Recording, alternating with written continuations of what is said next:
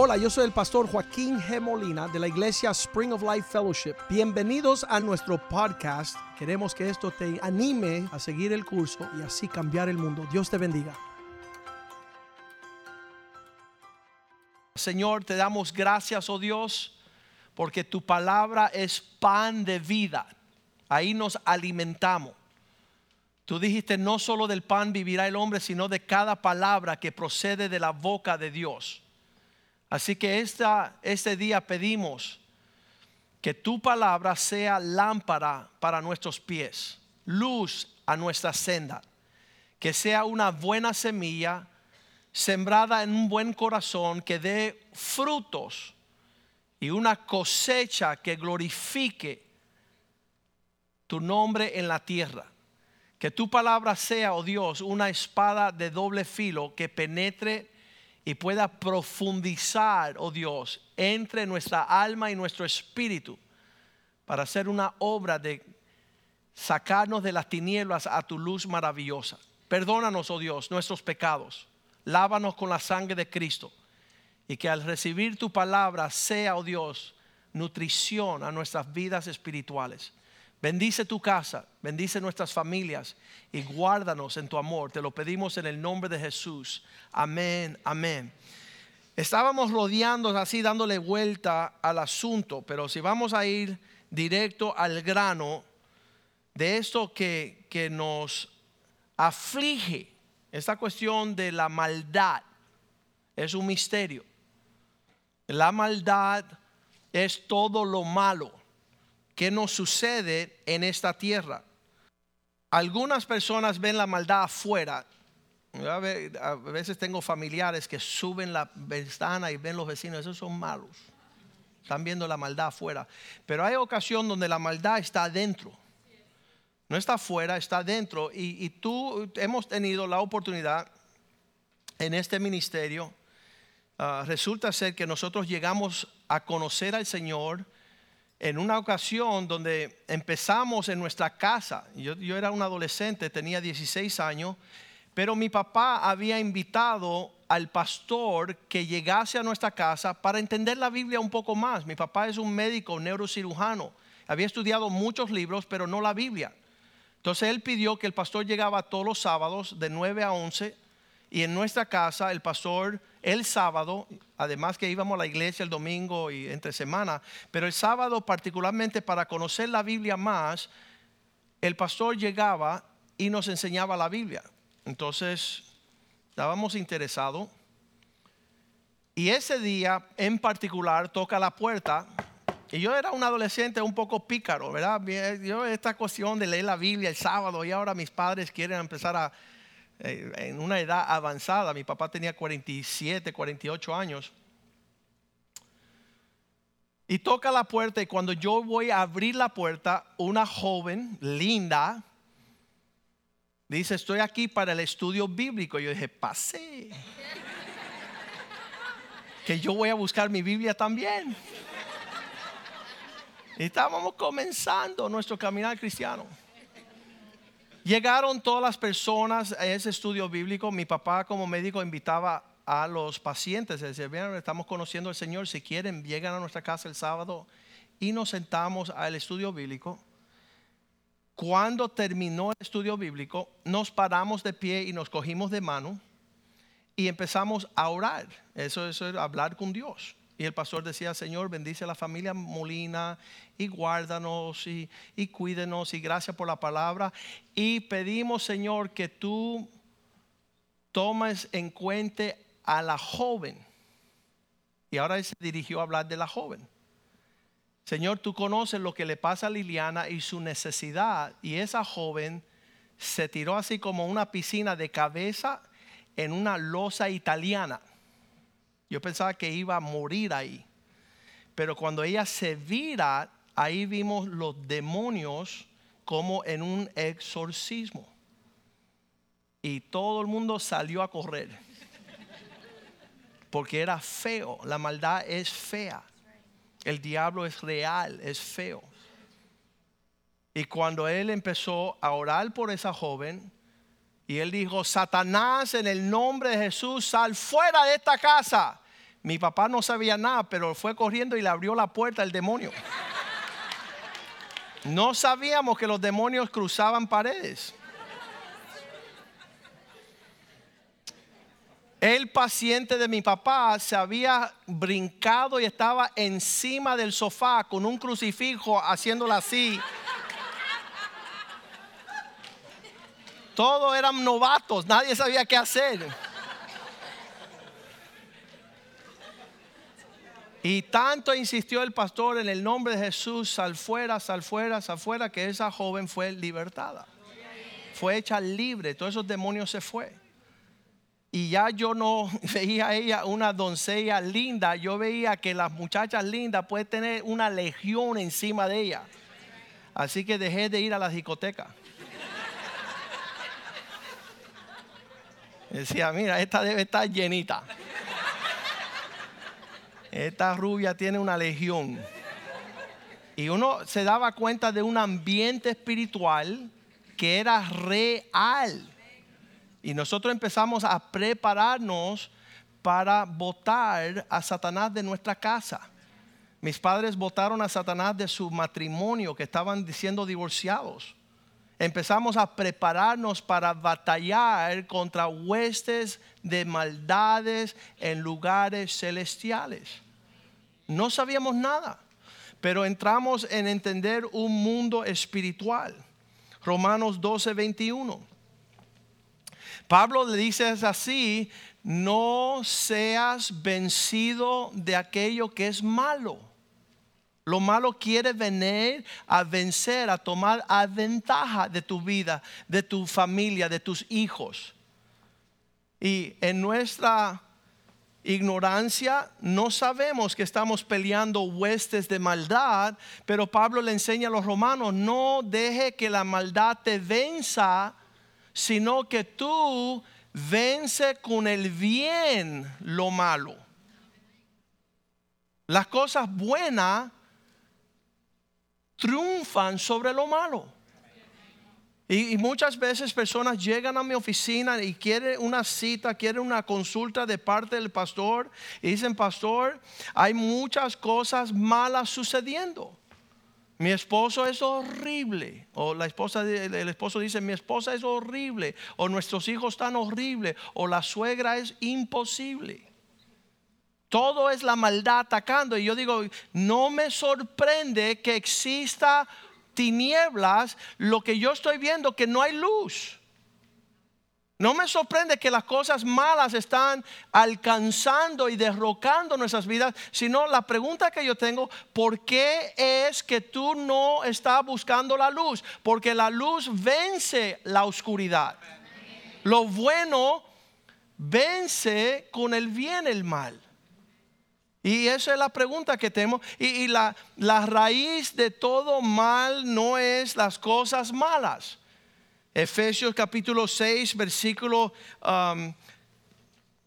12. Um, dice que nuestra batalla no, no tenemos lucha contra sangre y carne. No son personas reales.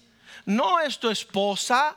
No es tu esposo no es tu suegra, no es el vecino, tu jefe, no es el primo o el tío o el padrastro. Nuestra batalla no es contra carne y sangre, sangre y carne, sino contra principados, contra potestades, contra gobernadores de las tinieblas, las cuales están en este siglo contra los ejércitos espirituales de maldad en las regiones celestiales.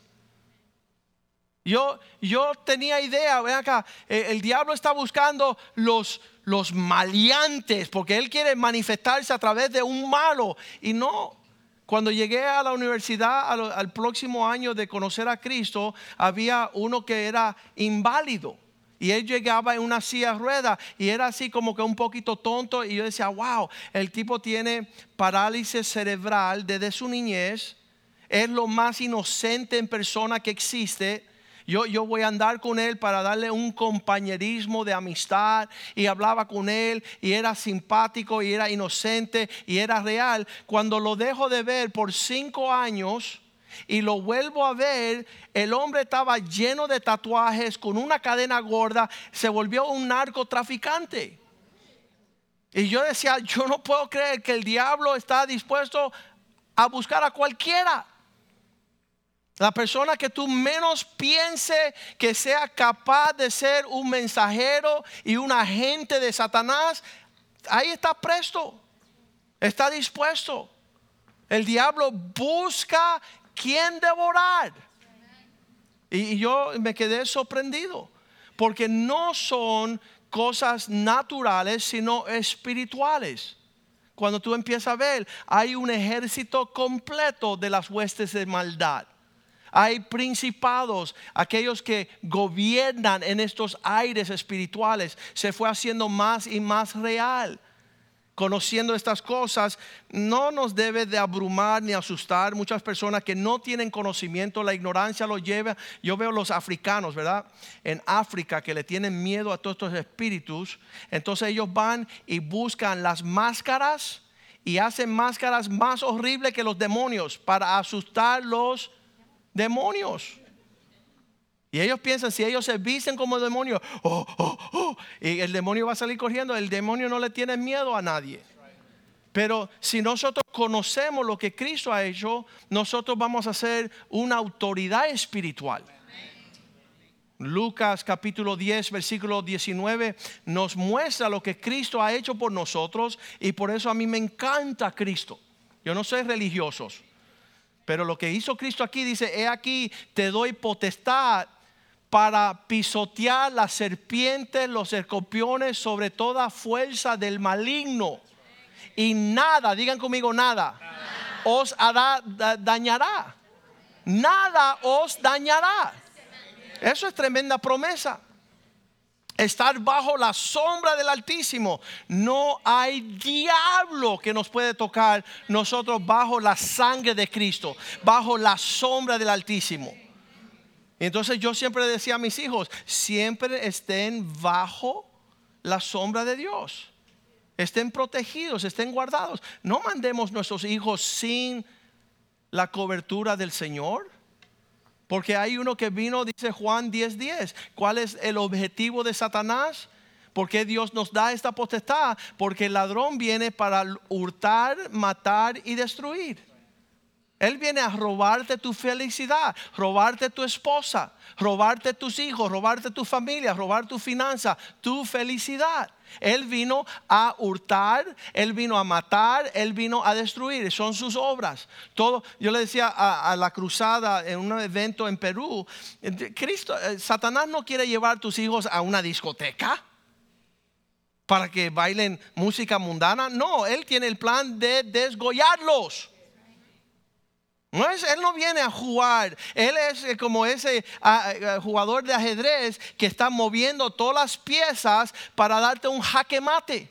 Y cuando tú menos te lo esperes, te va a tragar Satanás. Dios te está buscando, Dios está eh, llamándote, pero tú te estás haciendo el muy fino. Y no sabes que Satanás está al alcance de tragarte. Yo quería decirle a los jóvenes, cuando era pastor de jóvenes, la urgencia cuando esta iglesia comenzó, yo hice una jaula de 15 pies por 5 y era toda hecha de cristal, era de eh, plástico, eso de, que se podía ver por los dos lados. Ah, ¿Cómo les dicen eso? Ya, acrílico. En una, en una jaula acrílica yo puse una serpiente de 15 pies una culebra grande, una serpiente, y traje un puse a todos los jóvenes ahí y puse un conejo allá dentro de la jaula. Vamos a ver cuánto demora para que lo traguen de una vez. Porque así dice la Biblia de Satanás. Él como león rugiente buscando quien devorar. Ser sobrios, eh, vigilen. Porque Satanás anda como la primera de Pedro 5.8. Lo vamos a leer. Él viene a matar, Él viene a robar, Él viene a destruir. Dice, ser sobrios y velar porque vuestro adversario, el diablo. Dice que la Biblia no anda con juegos. No, el adversario es mi suegro que no, es mi suegra que no. No, él no es carne ni sangre. Es el, mismo diablo, dice que anda como león rugiente, anda alrededor buscando quien devorar. Y ¿Sabes qué? Lo sofisticado de la palabra devorar. ¿Será Débora? Cuando termine con usted se va a dar cuenta. Y yo quería que los jóvenes supieran eso. No jueguen con Satanás, que en un segundo ya no van a decir el cuento de lo que le sucedió.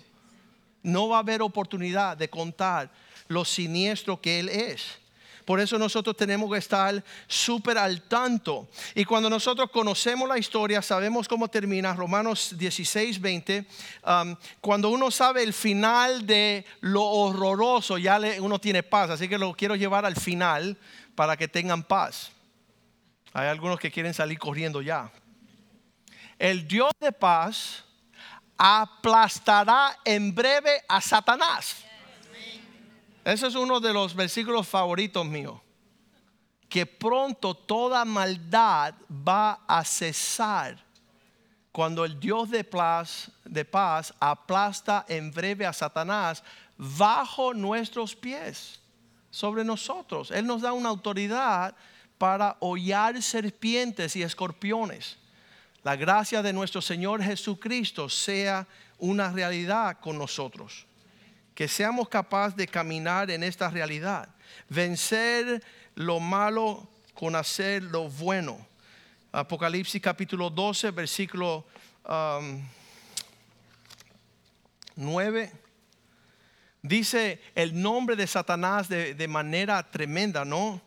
es súper, como dice, eh, fue lanzado fuera el gran dragón.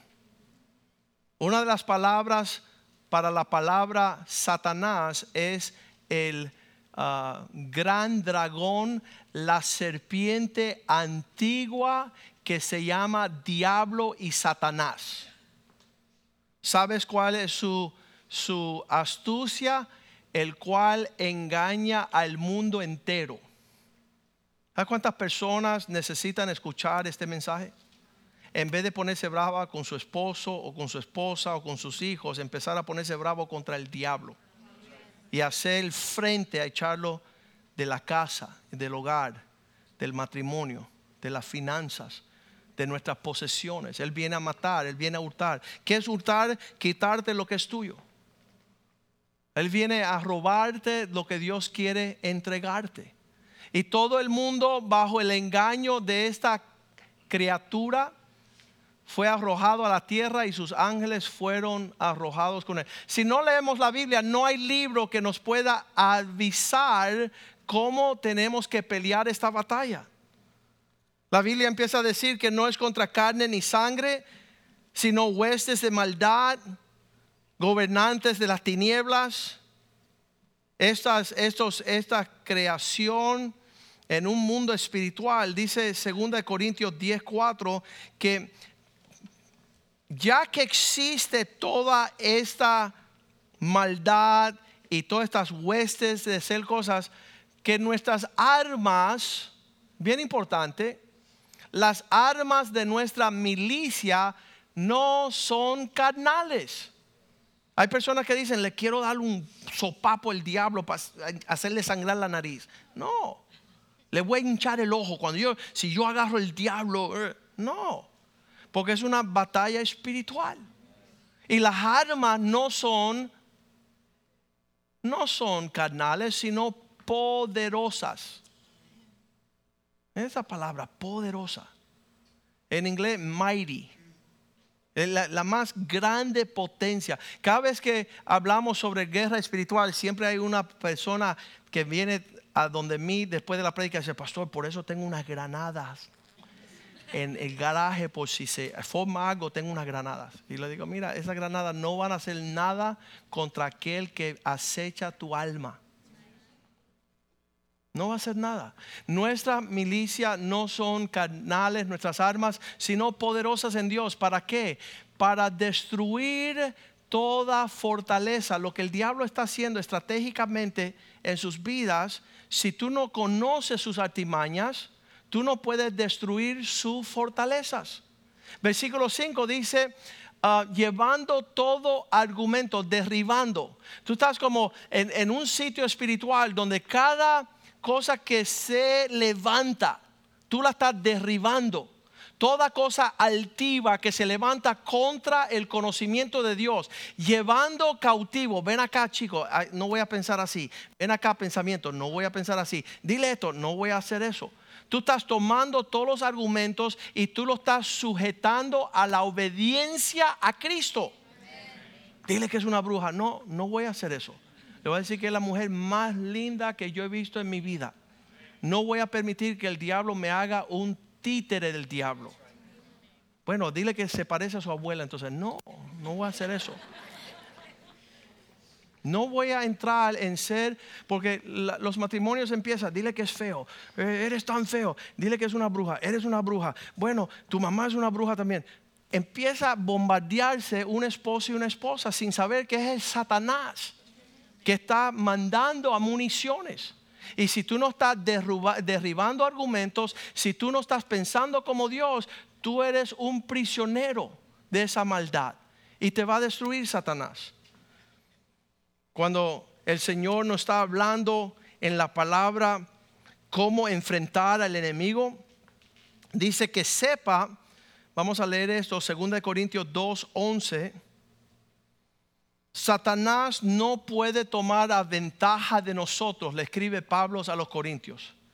Para que Satanás no gane ventaja. ¿Cuántos saben que el diablo se despierta bien tempranito? ¿Y cuántos saben que él se acuesta bien tarde? Él sabe que su tiempo es corto, dice la Biblia, y está buscando hacer su maldad porque poco es el tiempo que le queda. Para que Satanás no gane ventaja, sobre alguno de nosotros, pues no ignoramos sus maquinaciones. ¿Qué significa maquinaciones? Son, son trampitas. Él, él, está poniendo todo en orden para desgollarles, para llevarlos a un lugar donde Él pueda hurtar, donde Él pueda matar, donde Él pueda destruir. ¿Sabes qué? No le tomo las llamadas. Ring, ring, ¿quién es? El diablo nada que ver. No, no puedo tomarle ni una llamada en sus pensamientos. Porque cada palabra que proviene del mismo infierno me va a atar, me va a tomar cautivo, me va a llevar a la ruina. Entonces unas personas me dicen, bueno pastor, ¿y cómo uno sabe cuando Satanás está hablando o cuando Dios está hablando? Le digo, mira, toda buena dádiva y todo don perfecto viene del Padre. Si es bueno, viene de Dios. Si es malo, no le tome el teléfono, no le tome el mensaje, no le escuche. Hay, una, mamá a mi oficina legal, trajo a su hijo de 16 años decía, mira, mi hijo está escuchando voces. Y yo decía, es que las voces están hablando. Y dice, ah, me vine con un abogado chiflado también. El hijo está escuchando voces y el, el, abogado escuchando voces, mira, estamos en una región espiritual donde si tú tomas, aún en los físicos, si, tomas un radio y sintonizas lo que están enviando de una torre radial, tú puedes escuchar a Elvis Presley, puedes escuchar a Tito Puente, puedes escuchar a Frank Sinatra, puedes sintonizarte a todo lo que viene por las ondas radiales, espiritualmente también. Si no tienes cuidado, tú estás sintonizado a todo lo que sale del infierno. Ah, y son cosas, muchas veces no es ve y mata a tu esposa o ve y mata a tu esposo. en estos días muchas mamás están matando a sus hijos. Y tú dices, ¿y cómo lo hacen? Y le dicen, ¿cómo lo hiciste? Escuché una voz. Ese muchacho que hizo todo el tiroteo aquí en, en la escuela dice que escuchaba voces. La voz me dijo, pero no era la voz de Dios, era la voz de destrucción. Y entonces es bien importante que desde bien jovencito podemos discernir la voz del Espíritu, la voz de Dios que nos habla, nos instruye, la palabra de Dios. En Mateo capítulo 4, versículo 3, Satanás le manda un, un misil a Jesús. Dice, y vino a él el tentador. Otro nombre de Satanás, dragón, serpiente, Satanás, diablo, el tentador, el enemigo, el adversario. Todos esos son nombres para él. Si eres hijo de Dios, poniendo en uh, ¿cómo es? Uh, cuestión, cuestionando. Si eres hijo de Dios, di que estas piedras se conviertan en pan. Y Cristo, cuando escucha esas palabras, dice, no me suena eso muy bien. Versículo 4, Jesús le dijo, y respondió y le dijo, está escrito está. No solo del pan vivirá el hombre, sino de toda palabra que sale de la boca de Dios. Cristo empieza a defenderse con lo que está escrito en la palabra de Dios. Que sea tu meditación día y noche para que prospere en todo. Si Jesús, que es el Hijo de Dios, usó la palabra de Dios para defenderse, ¿quién eres tú para decir sana, sana, trasero de rana? Tú vienes con todos tus dichos que no tienen nada que ver con lo que la Biblia dice. Entonces tu, vida es un desastre. Eh, eh, hoy después del primer servicio salía un señor, dice, tengo Satanás en la casa. Y le dije, bueno, tú lo metiste, así que sácalo también. Qué simpático. Qué simpático. Oye, pastor, tengo el diablo en casa. Y, sí, tú lo metiste, así que sácalo en el nombre de Jesús. Porque no nos damos cuenta que, que estamos permitiendo que el diablo venga a robar nuestra paz, nuestro gozo, la provisión del Señor. Yo disfruto mi hogar, disfruto mi matrimonio, disfruto mis hijos. ¿Sabes por qué? Porque hace años sacamos a Satanás. Desde el principio. Cuando los hijos míos tenían unos 10, 12 años, empezaban a usar la televisor y, y traer programas y decían, no, no, no, no. Ustedes no pueden traer a Satanás a nuestro hogar cuando yo me he pasado los 15 años botándolo fuera. El día que ustedes se casen en su hogar, ustedes meten ahí a todos los demonios, toda la maldad del infierno en tu casa, pero no en la casa mía, porque nosotros aprendimos guardar nuestro hogar de la presencia maligna, no poner la televisor a escuchar sandeces y películas indebidas, tener astucia en nuestro andar para no permitir que Satanás tomara a ventaja con sus maquinaciones. Segunda de Corintios 11, 14 dice, Satanás, si te descuida, no nos maravilla porque el mismo Satanás se disfrace como un ángel de luz. Que venga alguien con el porte de que, ay, eh, quiero ayudarlos a ustedes con la, tarjeta de tarot o con una brujería o con una hechicería y dice, ay, que vino nuestra salvación. Señor me mostró que cosas lindas van a venir. Satanás te reprenda, diablo, en el nombre de Jesús. No te venga a disfrazar como un mensajero de luz. Hemos tenido nuestra batalla fuerte con aquellas personas que dicen, mira lo que dice el diablo, la Biblia no sirve, es anticuada. Es que simpático. Dice la Biblia que los cielos y la tierra pasarán, mas nunca se pasará la palabra de Dios. Siempre va a estar al tiempo. Siempre va a estar a tiempo. No se expira. Ah, dice por allá el diablo, ya tú eres Dios y Dios no existe. Tú eres el Dios en tu mundo. Y te empieza a decir un montón de cosas que no son verdad para destruirte, para robarte, para despojarte, para quitarte lo que Dios tiene para ti. Estamos leyendo aquí, dice 2 Corintios 11:3, que esa serpiente yo temo, temo que como la serpiente con gran astucia, esta persona que quieren hacerse los listos, Ay, yo leí mucho y, yo entiendo y dónde estudiaste y dónde estudió y, y qué. Escúchame.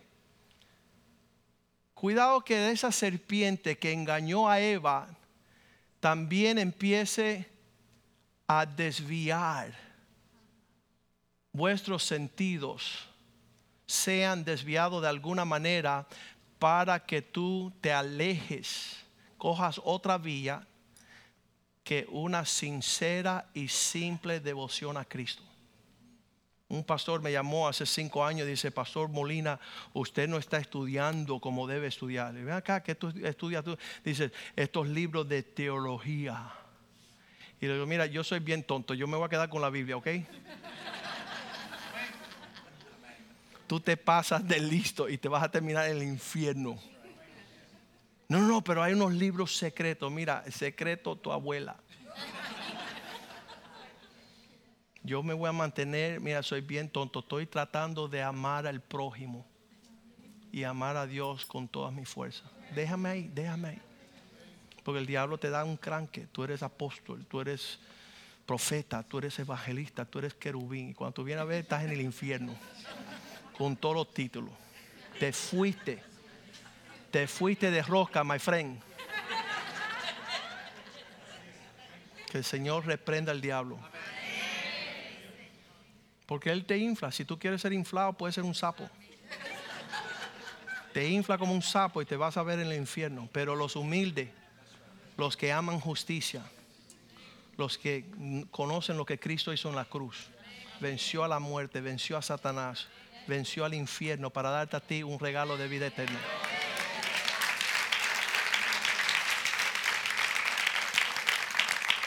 Pablo dice, yo temo que como la serpiente con astucia engañó a Eva, que vuestros sentidos, ay pastor, es que yo tuve un sueño anoche y sentí. Yo me aterro de lo que sienten, lo que ven, lo que escuchan, porque nada tiene que ver lo que está en la Biblia. Que Él con astucia engañe de manera que tú seas extraviados de la sincera devoción a Cristo, de una fidelidad a Jesús. Es tan dulce nuestro Dios, es tan apacible su presencia. Como estas cosas son cosas que han, que han de ser discernidas espiritualmente, las personas quieren entenderlas intelectualmente. Y esto no es alimento intelectual, esto es alimento espiritual. Primera de Corintios 2.14 dice, una persona que no tiene el hombre natural no puede percibir las cosas que son del Espíritu de Dios porque para él no tienen sentido, son locura. Y no las puedes entender porque se han de discernir espiritualmente. Eso todo en un ámbito espiritual. Satanás mentiroso desde el principio, Juan 8:44. Allá en el huerto, él le dijo mentira a Eva. Dice, tú vas a ser como Dios. Tú no vas a necesitar a Dios. Tú no vas a necesitar la palabra de Dios. Y ahí Jesús le dice a estos hombres, vosotros sois de vuestro padre el diablo, le pertenecen a él, los deseos se llevan por deseos de vuestro padre queréis hacer. Él era, ha sido homicida desde el principio y no permanece en la verdad porque no hay verdad en él. No está buscando la realidad, está buscando un cuento para justificar su maldad. Cuando habla mentira, de lo suyo habla porque él es mentiroso y padre de mentiras. la cuestión de Satanás es engañar, es, es, decir mentiras para que tú creas la mentira como si fuera la verdad. Y tú juras que estás en lo cierto y está en lo incierto. Por eso en Juan 8:32 él dice, conocerás la verdad y la verdad te hará libre. Cuando tú vienes a conocer una verdad, ya Satanás no puede jugar contigo. Y la palabra es verdad. La palabra de Dios es verdad. No hay, Dios no dice que, que tú camines en una religión, en una teología. Camina en la verdad porque esa verdad te va a llevar a una vida en abundancia. Primera de Tesalonicenses 2:18, Pablo le dice a ese pueblo, yo quería acercarme a ustedes, pero Satanás me lo impidió. Por lo cual quisimos ir a vosotros. Yo, Pablo, ciertamente una y otra vez quería acercarme, pero Satanás me estorbaba. Usted no puede saber la trampa que Satanás ha puesto para separar personas sumamente importantes. Hace años un maestro de la escuela de los niños estaba con una necesidad espiritual. Ah, de agosto a enero mis hijos llegaban a la casa y decía, él habla más de usted, papá. Él dice que nuestra iglesia es una iglesia mala. Él dice que nosotros somos una secta él está hablando mal, está hablando mal, está hablando. Ya para enero yo lo quería coger por el cuello a ese maestro. Pero yo sé que Satanás está obrando aquí, lo voy a invitar a predicar. Y fui y lo invité a predicar. Y mis hijos, cuando él llegó el domingo, que vieron que él iba a predicar, me miraron como diciendo: ¿Y qué hace el diablo ese aquí? No, es un siervo de Dios. Y yo no le escuché. Dice: Satanás pone impedimentos para estorbar que se pueda unir las fuerzas. Después, ah, ese pastor ah, nos empezaba a honrar y dar una medida de respeto. Pero si tú no eres astuto, astuto, Satanás viene a dañar todas tus relaciones y tú ni te das cuenta. Satanás quiso estorbarnos para no llegar a nuestra meta de querer estar con ustedes. Hay un versículo ahí en el libro de Lucas donde muestra que Satanás, Lucas 4:13, que, que Satanás no se cansa de hacer lo malo, él es persistente. Si Él no te toma en la primera tentación, Él espera. Y con Cristo fueron tres tentaciones. Y cuando el diablo hubo acabado todas de las tentaciones, se apartó de Jesús por un tiempo. En inglés dice por un tiempo oportuno. Satanás siempre está buscando. Si no te coge hoy, te coge mañana, pasado, el año que viene. Él va a persistir en estar buscando cómo devorar y cómo acecharles. La, forma de, de, salir de esa trampa, dice primera de Pedro 5, 6, si tú te quieres librar de ese león que acecha para devorar, humíate bajo la poderosa mano de Dios. Camina en humildad para que Satanás no te ponga la trampa de la soberbia. Versículo 7, no solamente humíate bajo la mano de Dios, sino echa toda preocupación sobre Jesús. Las preocupaciones muchas veces son la trampa que Satanás usa para destruirnos. Si nosotros llegamos al cuidado de Dios, entonces Satanás no nos puede tocar. Versículo 8, ser sobrio vigila, velad, porque vuestro adversario el diablo como león rugiente anda alrededor buscando a quien devorar. ¿Cuánto le dan gracias a Dios que Dios nos muestra el rostro de nuestro enemigo? Él le, quita la careta para que nosotros podamos ser librados de toda acechanza del enemigo, librarnos de toda maquinación, de toda, todo dardo es súper importante. La semana pasada un joven de 30 años, pastor principal de una iglesia en California, estaba predicando cómo alcanzar ser la obra maestra de Dios y unos días después tomó su vida. Satanás le, alcanzó con un suicidio y él deja a su esposa y tres hijos pequeños. Y tú dices, ¿cómo va a ser? Porque no está dejando ver que el diablo anda como león rugiente buscando cómo atraparte con pensamientos, con ideas, con cosas que no son de Dios. Y si te estás alimentando de lo que Él tira hacia tu persona, Apocalipsis 12, versículo 10, dice aquel que es el acusador. ¿Sabe Dios de lo que acusó este joven? Tú nos sirves como esposo, tú nos sirves como papá, tú nos sirves como pastor, tú nos sirves como persona. Y dice entonces una gran voz en el cielo se escuchó diciendo, ahora ha venido la salvación y el poder y el reino de nuestro Dios y la autoridad de su Cristo, porque ha sido lanzado fuera el acusador de nuestros hermanos, el que los acusa delante de nuestro Dios día y noche, incansable. Incansable, tirando dardos, eh, señalando y mostrando cosas que no son verdad. Y atrapa a los seres humanos en una forma horrible. Colosenses 2.15, mi versículo favorito. Él desarmó despojando a los principados. Cristo después que murió dice que fue al infierno y quitó todos los tronos de todos estos diablos, los destronó, los exhibió públicamente, triunfando sobre ellos en la cruz. Él fue al infierno y le dijo, diablo, dame las llaves, que ahora mando yo. Y le metió tremendo fuetazo al diablo frente a todos sus demonios. Aquí ahora soy Señor de señores y Rey de reyes. Venció a la muerte. No hay diablo.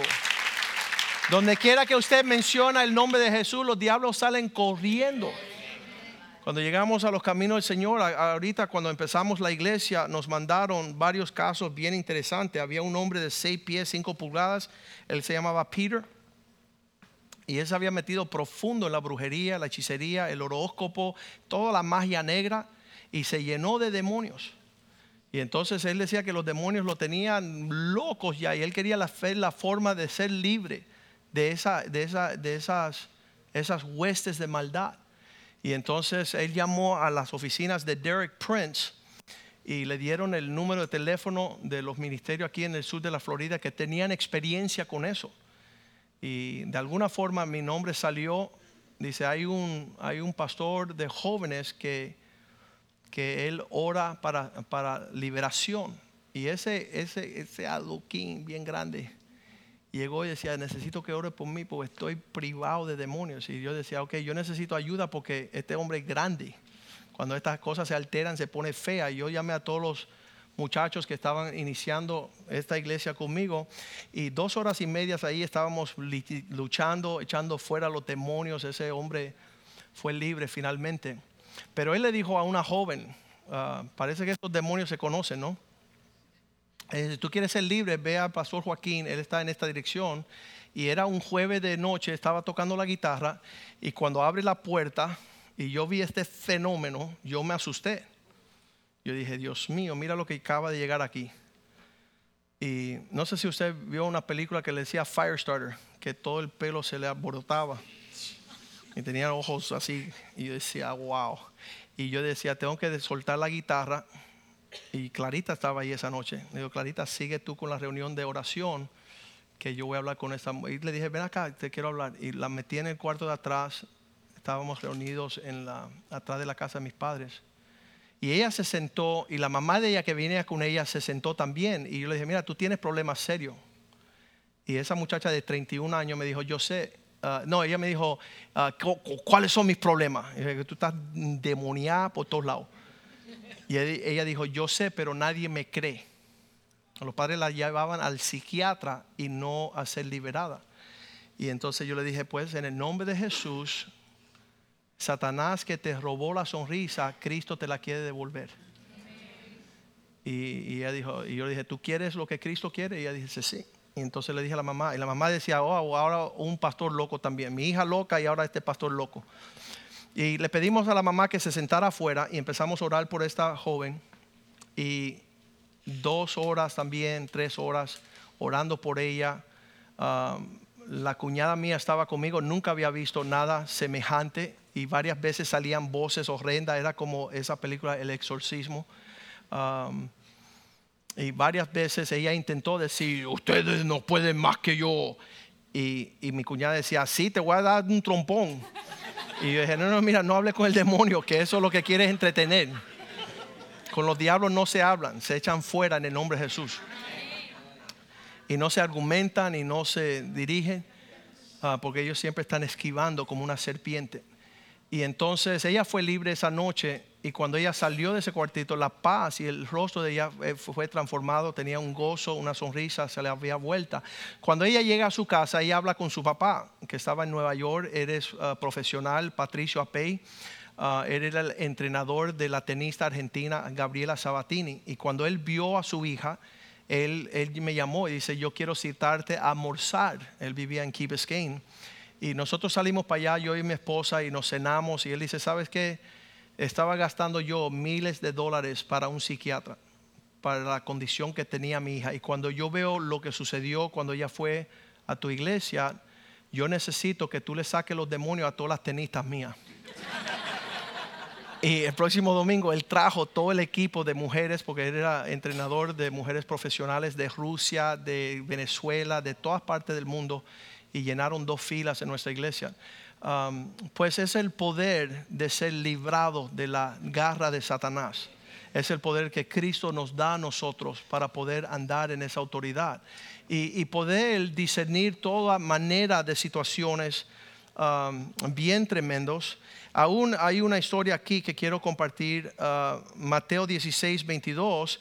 Antes de Cristo ir a la cruz, el sentimentalismo, la sensualidad, todo lo que es una obra emocional es donde Satanás actúa mayor, el sentido de culpabilidad, uh, todo, todas esas cuestiones donde él se mete bien fuerte. Tenemos que tener cuidado. Aquí en esta ocasión el apóstol Pedro toma a Jesús, dice, mira, yo soy tu mano derecha, ven a escucharme un segundo. Y le tira el brazo y dice, tomándolo aparte, comenzó a reconvenirlo, llamarle la atención. Pedro a Jesús, diciendo, Señor, ten compasión de ti mismo. Fíjate tú qué, astucia del diablo. En inglés se dice, feel sorry for yourself. Mira, cuando tú empiezas a sentir autoculpabilidad, autocompasión. Nadie me quiere y me deben de querer. Un día llegamos al grupo de jóvenes, había una joven ahí y yo saco mi guitarra, habían como 50 jóvenes y Satanás quiere distraer. Y yo empiezo a afinar mi guitarra cuando yo veo que esa muchachita sale, ¡pum! y sale para allá y se mete en un baño de la casa donde estábamos teniendo un estudio bíblico. Y cuando el papá fue a verla, ya nosotros habíamos comenzado con las alabanzas y él abrió la puerta, él vio que esta muchachita se transformó y los demonios la tenían bien atropada. Y él viene y me dice, hay un diablo en el baño.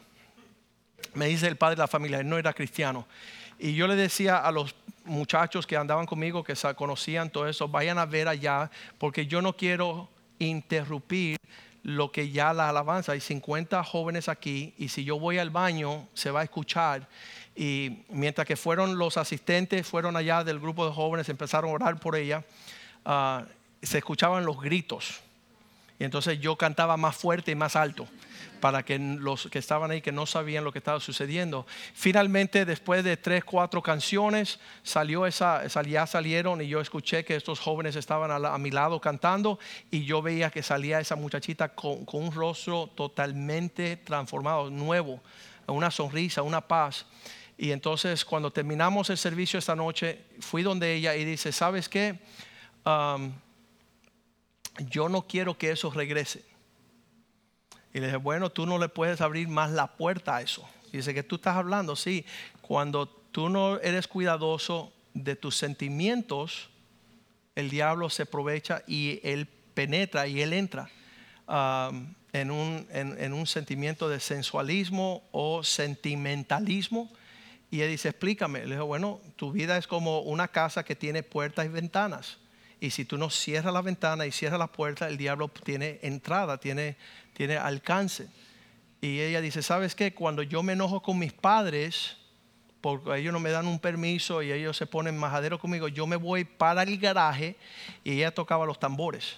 Y empiezo a tocar los tambores a una música de rock bien endiablada. Ahí viste la puerta y la ventana. No haga eso más. La próxima semana vino la mamá con ella a acompañarle a darnos las gracias porque su hija había sido libre. Pero todas estas cuestiones son reales y son verdaderas.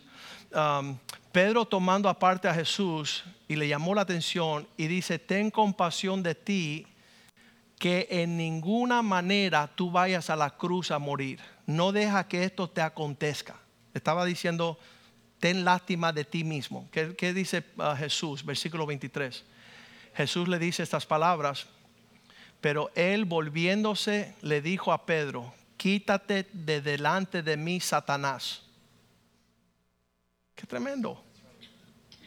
Pedro estaba hablando un sentimiento y Jesús dice, oye, el mismo diablo está en la boca de Pedro tratando de que yo no cumpla el propósito de Dios. Quítate delante de mí, Satanás, porque me está tratando de hacer tropezar.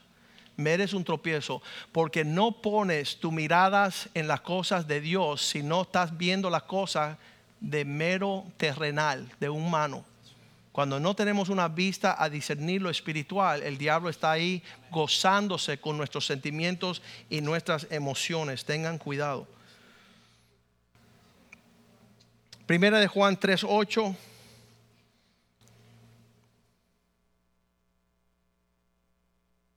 El que practica el pecado le pertenece al diablo, porque el diablo peca desde el principio.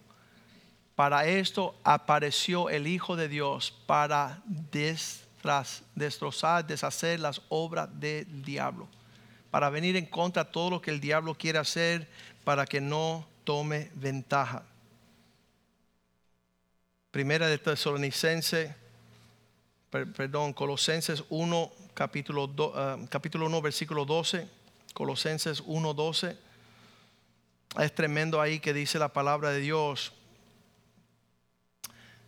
Con gozo dando gracias al Padre que nos hizo aptos para participar de una herencia entre los santos que andamos en luz. Debemos andar con gozo, agradecidos que el Padre nos deja participar de una herencia que le pertenece a aquellos que caminan en luz. Versículo 13 nos explica con más profundidad, el cual nos ha librado de la potestad de las tinieblas y ahora estamos viviendo trasladado al reino de su amado Hijo. Realmente, cuando uno anda con Jesús, el diablo no tiene por dónde entrar y cómo estorbarnos. Versículo 14. Y ya terminamos con este versículo. En quien tenemos redención por causa de su sangre y perdón de pecados. Vamos a pedir los músicos que suban, por favor.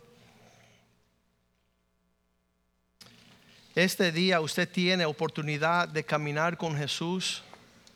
Tienes oportunidad de librarte del lazo del cazador. Eso es uno de, de los versículos que dice que Él anda buscando cazar las almas preciosas. Las personas más especiales para Dios son las personas que el diablo está buscando devorar y acechar.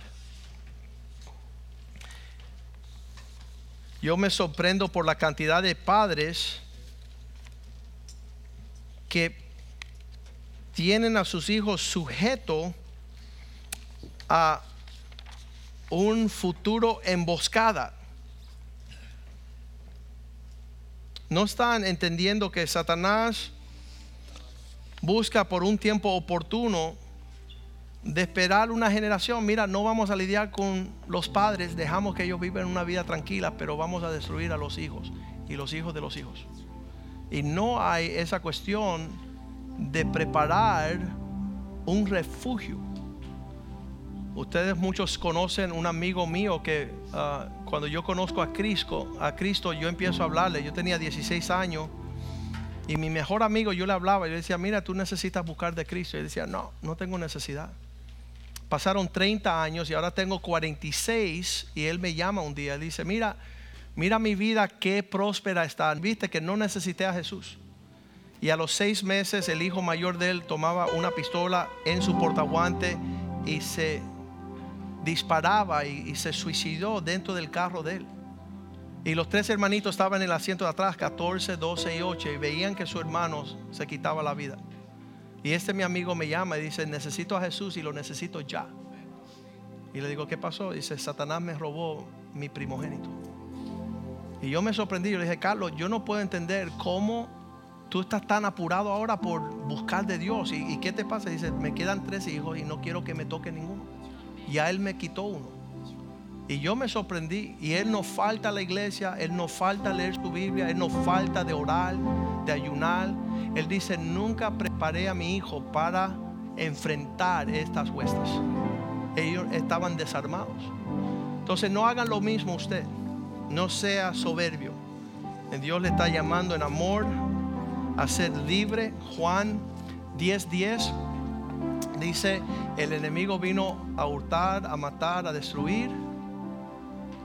Mas yo he venido para que tengan vida y la disfruten en abundancia. Que tú puedas tener paz. Cantémoslo al Señor, pongámonos de pies esta tarde. Dígale al Señor, Señor, quiero que tú me guardes. Quiero saber cómo librarme de toda acechanza, de toda maquinación del maligno, que con astucia intenta a descarrilarme.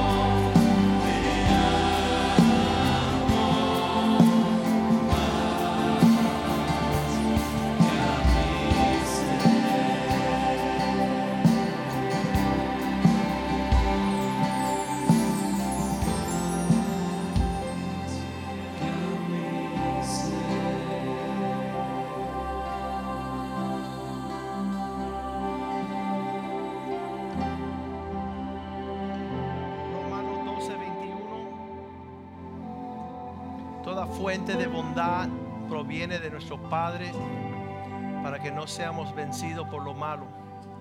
Empieza a marchar con pensamientos justos. Empieza a marchar con una mente sobria y el diablo no puede usarte. Él siendo el autor de la confusión. Él siendo el príncipe de las tinieblas. Sino que nosotros podamos vencer el bien. Con el bien podemos vencer el mal. Padre, te damos gracias. Gracias por una palabra a tiempo. Gracias por darnos tu palabra y descubrir las artimañas de aquel que viene a matar, robar y destruir.